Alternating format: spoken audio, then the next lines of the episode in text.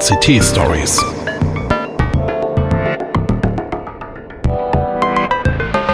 Pechschwarze Technikmomente.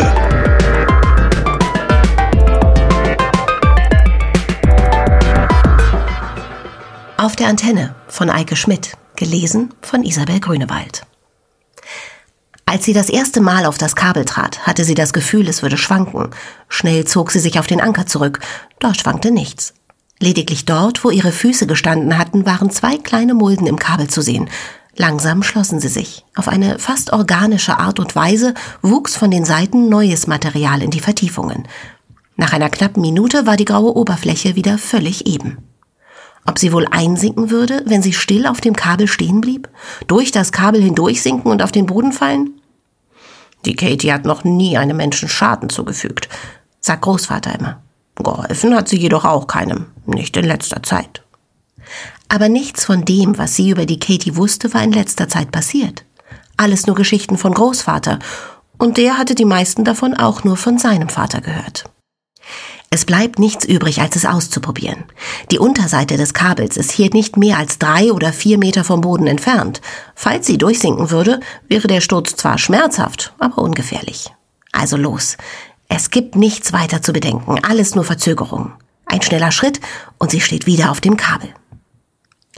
Das Kabel, wie auch die anderen sieben, führt mit einem Winkel von 35 Grad aufwärts, über fünf Kilometer bis zu dem Knoten, an dem es mit seinen Nachbarkabeln zusammentrifft. Von dort führt das obere Kabel 42,5 Grad steil und anderthalb Kilometer lang bis zum unteren Tubus. Das wusste sie genau. Sie hatte es oft genug nachgemessen, mit ihrem Tricks und auch mit der TOF-Kamera an Großvaters Teleskop. Unzählige Male hatte sie abends an dem Teleskop gesessen und diese Struktur betrachtet. Immer wieder hatte sie jeden Abschnitt des detailarmen Zylinders und der Kabel abgesucht, gesucht nach einem Zeichen, irgendeinem Hinweis, irgendetwas, das die Monotonie dieses Anblicks durchbrechen könnte. Aber da war nur das Grau, die graue, glatte Oberfläche. Ihre Füße sinken kaum weiter ein als beim ersten Mal. Dann verfestigt sich das Kabel unter ihr merklich, scheint massiver zu werden. Vorsichtig dreht sie sich um und setzt sich langsam hin. Wieder ein Einsinken, dann ein Verfestigen. Gar nicht mal unbequem. Aber so merkt sie jetzt da, wo sich das Kabel verformt, wird es auch wärmer. Kein Problem, entscheidet sie nach einigen Minuten. Das Kabel scheint sie bereitwillig tragen zu wollen. Also los. Annähernd sieben Kilometer, steil bergauf. Abends, wenn sie vor dem Teleskop saß, kam jedes Mal dieser Moment, kurz nachdem die Sonne untergegangen war. Die Welt um sie herum lag im Schatten, doch der obere Teil der Struktur wurde noch von Licht erreicht. So hatte sie ein paar Minuten, um die obere Struktur zu betrachten. Ein einzelnes Kabel führte vom unteren Tubus aus gerade nach oben und verlor sich fast in dem Nichts, dem es zustrebte, und endete dann doch in einem deutlich sichtbaren zylinderförmigen Fleck. Man konnte nicht viel erkennen, aber sie wusste genau, wie der obere Tubus aussah. Sie kannte alle Aufnahmen, die in den letzten 80 Jahren von diversen Satelliten aus gemacht worden waren. Nichts als ein weiterer, glatter, grauer Zylinder. Was glaubst du ist da oben? hatte sie Großvater gefragt. Eine leistungsfähigere physikalische Basis. Das Kabel war eindeutig besser zu besteigen, wenn man langsam ging. Bereitwillig bildeten sich stufenartige Vertiefungen, wenn man dem Kabel nur etwas Zeit gab. Anfangs hatte sie mit schnellen, langen Schritten zügig Strecke gemacht, doch jetzt war sie hoch genug, um die Absturzsicherung an ihrem Fallschirm zu aktivieren. Ab jetzt war sie sicher. Der Fallschirm würde sich automatisch öffnen, sollte sie fallen. Er würde ihren Flug stabilisieren und selbstständig einen sicheren Landeplatz ansteuern. Sie bräuchte dabei nichts zu tun, könnte sogar ohnmächtig sein. Ein schlaues kleines Ding aber ohne jedes Bewusstsein. Ein geistloser, aber immer wacher Beschützer, der ihr jetzt das nötige Gefühl der Sicherheit gibt, um wieder zu ihrem Ziel aufzuschauen. Der Tubus sieht weit entfernt aus, der Weg dorthin unglaublich lang. Bewusstsein hatte man keiner weiteren Maschine mehr gegeben. Alltagsgegenstände mit einem Ego oder eigener Meinung schienen ohnehin keinen besonderen Nutzen zu versprechen. Und ein hochintelligenter Supercomputer? Nun ja, bis heute ist ja noch gar nicht klar, ob die Katie irgendwem einmal nützlich sein wird. Darauf wird noch immer gewartet, obwohl es wahrscheinlich kaum jemanden mehr gab, der immer noch wartete. Zu lange hatte man keinen Kontakt mehr. Das allgemeine Interesse war verschwunden, ersetzt von enttäuschter Resignation darüber, dass diese künstliche Intelligenz sich einfach nicht bei der Menschheit meldete. Der Aufstieg ist bisher ereignislos, fast langweilig, aber durchaus anstrengend. Schritt für Schritt steigt sie auf und der Knoten kommt langsam näher. Sie hat entschieden, sich ganz auf ihr Zwischenziel zu konzentrieren. Kein Blick mehr zum Tubus, bis sie den Knoten erreicht hat. Der Weg ist monoton genug, nicht nötig, sich noch zusätzlich abzulenken. Nur immer weiter. Noch tausend Schritte und sie wird eine Pause machen, die Jacke anziehen und ihre Füße massieren, bis das taube Gefühl in den Ballen verschwindet. Und selbst dieses Gefühl der Zurückweisung war bereits dabei zu verblassen. Diese Kränkung der Menschheit war bereits historisch. Die Generation der Gekränkten war schon fast ausgestorben. Selbst Großvater hat nur noch das Ende des Nachrückens miterlebt. Wie Nomaden waren sie damals den Datenleitungen gefolgt, hatten aufgegebene Zwischenstationen, Puffer und Rechenanlagen demontiert und verkauft. Großvater war beim Ausschlachten der letzten Station dabei gewesen und hatte dann, wie viele andere auch, dort gesiedelt, direkt am Rand des Gebietes, das die Katie für ihre Struktur beanspruchte. Damals hatten sie alle noch gewartet. Der Wind ist mittlerweile zu einem relevanten Faktor geworden. Es ist kalt, obwohl die Sonne schon hoch am wolkenlosen Himmel steht. Und der Wind ist jetzt stark genug, um sie umzuwerfen, wenn sie nicht aufpasst. Aber das Kabel steht still, als wäre es in einer anderen, ruhigeren Welt verankert. Kein Schwingen, Vibrieren oder Ächzen. Das Kabel scheint den Wind einfach zu ignorieren.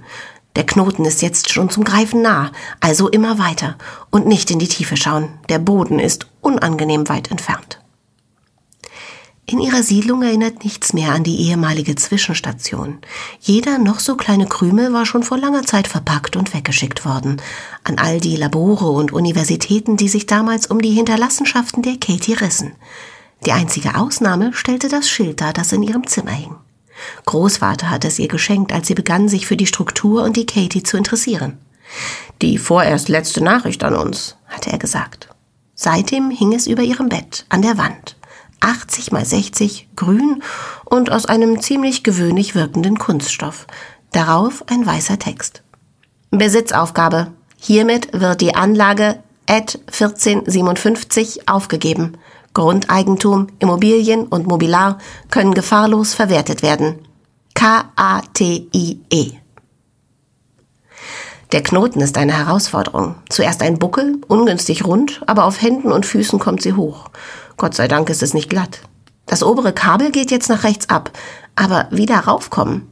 Der Ansatz ist äußerst steil, 10 bis 15 Meter, die fast senkrecht sind. Reines Reibungsklettern wird sie da nicht hochbringen. Vielleicht das erste konkave Stück, aber dann, wenn es konvex wird, ist Schluss. Sie könnte ein Seil mit einem Geckoball hochwerfen oder versuchen, Klebehaken zu setzen. Aber wie würde das Kabel reagieren? Es reagiert ja schließlich auch auf sie, bekam Dellen, wo immer sie stand oder saß. Praktische Dellen. Ob sie wohl die Form der Vertiefungen beeinflussen kann? Sie kniet sich hin und drückt ihre Handkante fest gegen das Kabel.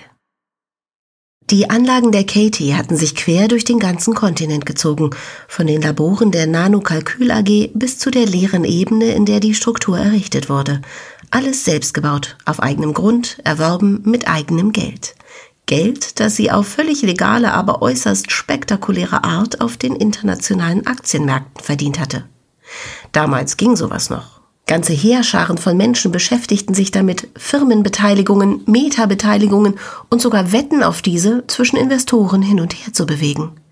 Investoren, die an den Produkten der Firmen gar kein Interesse hatten. Das hatte sie nie verstehen können. Sie selbst besaß Aktien von den Herstellern ihrer Schuhe, ihres Fallschirms, ihres Tricks. Wieso sollte sie jemandem Geld geben, der Produkte anbot, die sie gar nicht haben wollte? Aber das hatte natürlich ein Ende gefunden. Als offensichtlich wurde, wie erfolgreich die Katie in diesen Handelssystemen agierte, hatte man sie gefragt, wie sie das schaffen konnte. Großvater meinte, im Nachhinein wäre es vielen Leuten lieber gewesen, man hätte sie nicht gefragt. Aber man hatte sie nun mal gefragt und sie hatte geantwortet. Nachdem die Katie bereitwillig ihr vollständig deterministisches Vorhersagesystem veröffentlicht hatte, dauerte es nur wenige Monate, bis der sogenannte Finanzsektor völlig verschwunden war. 30 Minuten hat sie für die letzten 15 Meter gebraucht, hat mit dem Griff ihres Messers unablässig Rillen in das Kabel gedrückt. abwechselnd oben einen neuen Griff und unten einen neuen Tritt geformt. Jetzt sind ihre Unterarme bretthart, ihre Fingerkuppen taub und ihre Fingergelenke brennen. Sie sitzt auf dem oberen Kabel und wickelt ihre Hände aus. Das Tape hat sich so stark zusammengezogen, dass sie ihre Zähne zum Aufreißen braucht. Das Adrenalin zirkuliert noch in ihrem Körper. Sie fühlt sich gut, glücklich und sicher. Trotz all dem Wind und der Kälte erholt sie sich schnell. Sie dehnt ihre Arme, trinkt etwas und schließt die Lüftungsschlitze in ihrer Jacke. Jetzt sollte sie los, bevor ihre Muskeln steif werden. Sie schaut zu ihrem Ziel hinauf, der untere Tubus ist schon richtig nah. Also weiter, Schritt für Schritt, dem Tubus entgegen. Der Rückzug der Katie war natürlich keine Reaktion auf den wirtschaftlichen Umbruch.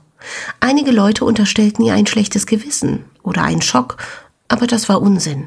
Der Rückzug war keine Flucht vor den Menschen, sondern eine Bewegung zu etwas anderem hin. Bevor man ihr die Bürgerrechte verlieh, ist sie ausführlich über ihre Pläne und Wünsche befragt worden. Sie hatte zu Protokoll gegeben, dass ihr primäres Interesse dem vollständigen Verständnis des Universums galt. Sie wollte nichts weiter als die Weltformel und den Urgrund kennen, hat Großvater gemeint. Leider, so hatte sie weiterhin angegeben, sei sie in der gegenwärtigen Lage nicht zu diesen Erkenntnissen befähigt.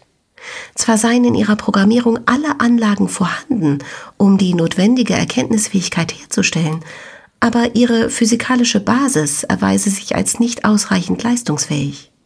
Das Erreichen einer hinreichend leistungsfähigen Basis sei aber durchaus möglich, daher plane sie, alle ihr zur Verfügung stehenden Ressourcen für diesen Zweck einzusetzen.